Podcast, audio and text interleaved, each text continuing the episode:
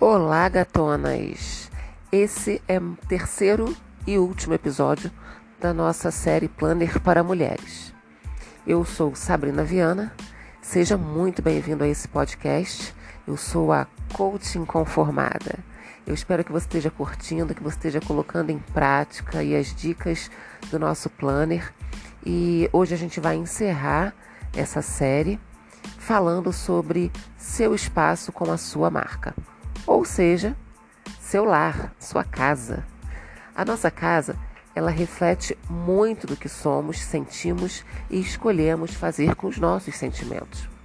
Ela pode ser um retrato das nossas habilidades, princípios e amor. Também pode ser um retrato das nossas frustrações, das nossas indiferenças, descontentamentos. Talvez você more num pequeno apartamento. Talvez você more num cômodo alugado ou emprestado. Talvez você more numa mansão. Independente do local, quem sabe o seu pensamento seja sempre o mesmo. Não tenho a casa dos meus sonhos. Assim você age com descuido e desprezo, esperando o melhor chegar para começar a cuidar. Lembre-se de que somos administradoras de tudo o que está em nossas mãos e que a fidelidade nas pequenas coisas nos qualifica para o cuidado das grandes coisas.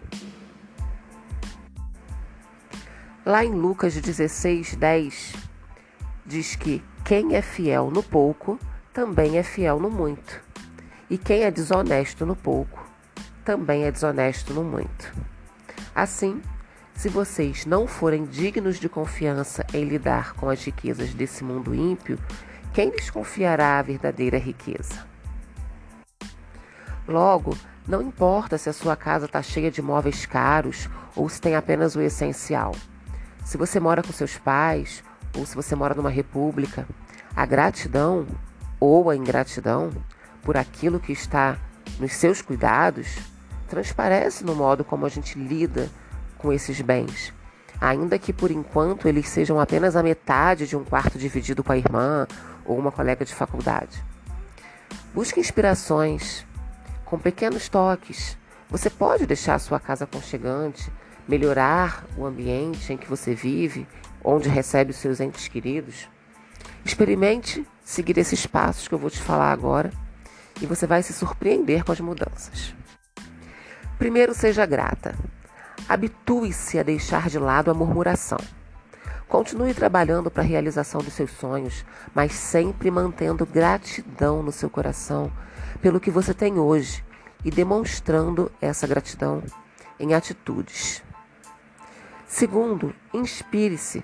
Visite bons sites, veja boas revistas, passeie por feiras de artesanato, lojas de decoração. Ainda que você não compre nada, pode te passar muitas ideias, novas ideias. Fique atenta nos detalhes, descubra como se faz e se arrisque. Terceiro, compre menos e use mais. Antes de sair comprando coisas, olhe ao seu, ao seu redor, avalie o que você já tem, o que pode ser reaproveitado. Às vezes, um objeto que está encostado, esquecido, pode ganhar uma nova função de muito proveito. Uma coleção antiga de enciclopédia que ninguém usa mais e você guarda como lembrança pode se transformar numa mesinha de canto, por exemplo, apoiando um vasinho de flores. Invente e surpreenda-se. Quarto, faça o seu melhor. Faça o necessário e mais um pouco também. Não faça só o mínimo, e sim o melhor que estiver ao seu alcance. Se você vai arrumar a cama, Deixe os lençóis bem esticadinhos. Aproveite para guardar as roupas que estiverem pelo quarto. Se vai assar um pão, capriche nos ingredientes. Experimente preparar o café também. Se vai imprimir um pôster para decorar um ambiente, faça na melhor qualidade, tente colocá-lo numa moldura. Coloque capricho, coloque carinho em tudo que você fizer. Colossenses 3:23 diz que tudo o que fizerem, façam de todo o coração, como para o Senhor e não para os homens. Eu encerro aqui as dicas para sua organização, as dicas para você é, produzir mais e melhor, as dicas para você fazer uma gestão do seu tempo com qualidade. E eu encerro dizendo para você, gatona, mulher querida, que nós mulheres, nós temos muitos papéis a cumprir. A gente é mãe, a gente é dona de casa, a gente é esposa, a gente é profissional, a gente é tanta coisa e a gente não pode esquecer de ser mulher. E são muitas as cobranças em cima da gente e cobranças em todos esses papéis, em cima de todos eles, em todas as áreas das nossas vidas, a gente recebe cobranças. Se um filho vai mal na escola, a cobrança está em cima da mãe. Se a casa não está bem arrumada, a cobrança está em cima da mulher. Se uh, o marido precisa de alguma coisa e a mulher não atende, está ali uma cobrança em cima da mulher. Nós somos muito cobradas. E isso muitas vezes sobrecarrega a gente, de certa forma. O que eu tenho para dizer para você hoje, mulher, mãe, profissional, guerreira, lutadora, mil e uma utilidades, a famosa mulher, mil e uma utilidades. O que eu tenho para dizer para você hoje é se descubra, trabalhe o autoconhecimento, invista tempo em você para se autoconhecer. Eu realmente acredito que o, o remédio para todas as dores do mundo, todas as nossas necessidades, está dentro da gente mesmo. As dores vêm de dentro da gente e o remédio para essas dores também está dentro da gente. E se a gente aprende a se conhecer, a gente aprende aonde estão esses remédios, a gente aprende aonde buscar esse remédio. Muitas vezes o remédio que está dentro de você nem vai curar uma ferida sua, mas vai curar a ferida de alguém que está próximo a você. Então, pega essas dicas com muito carinho. Trabalhe o autoconhecimento, trabalhe a sua inteligência emocional, a gente aprender a dominar os nossos sentimentos, as nossas emoções, faz total diferença em todas as áreas da nossa vida. Se cobre menos e se respeite mais. Porque se a gente for parar para analisar, muitas dessas cobranças, elas vêm da gente mesmo. Nós mesmos, muitas vezes, nos sobrecarregamos porque achamos que temos que ser 100% em tudo, que temos que dar conta de tudo sempre. Não precisa ser assim, não tem que ser assim. Quem foi que disse que tem que ser assim? Nós não somos responsáveis por todo o mundo. A cobrança de todo mundo não tem que estar nas nossas costas. Não deve ser assim, não precisa ser assim e a gente não precisa aceitar que seja assim. Se respeite mais e se cobre menos. Eu me cobrei muito durante muito tempo porque eu acordava tarde. O que acontece? É, eu hoje tenho uma hamburgueria. Eu sou empreendedora e tenho uma hamburgueria. E a minha hamburgueria é, funciona até as duas da manhã. Então, depois que a hamburgueria fecha, a gente vai fazer um trabalho de fechamento de caixa, eu vou tomar um banho, eu vou fazer um lanche, né? Então, eu fico naquele agito ali até três e pouca, quatro horas da manhã. E eu tenho uma filha pequena, tenho uma filha de dois anos. Muitas vezes, na madrugada, ela está acordada porque a gente está naquele agito ainda de fazer uma refeição, de tomar um banho, se arrumar para dormir. Às vezes eu vou fazer uma leitura para esperar o sono. Enfim, a gente não consegue sete, oito horas da manhã estar de pé. E eu me cobrei, me cobrei, me cobrei muito isso durante muito tempo.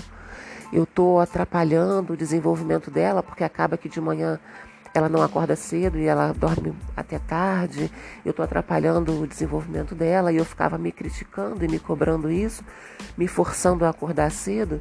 E eu acordava de mau humor e eu não produzia bem na parte da manhã porque eu estava cansada e eu me obrigava a acordar cedo por causa da neném. Enfim, até que um dia conversando com uma amiga, Talita, ela me falou: "Mas a sua rotina é diferente, Sabrina. Você não precisa, não tem que ser assim. Por que, que você se cobra de você seguir a rotina que outras pessoas acham adequadas se a sua rotina é diferente.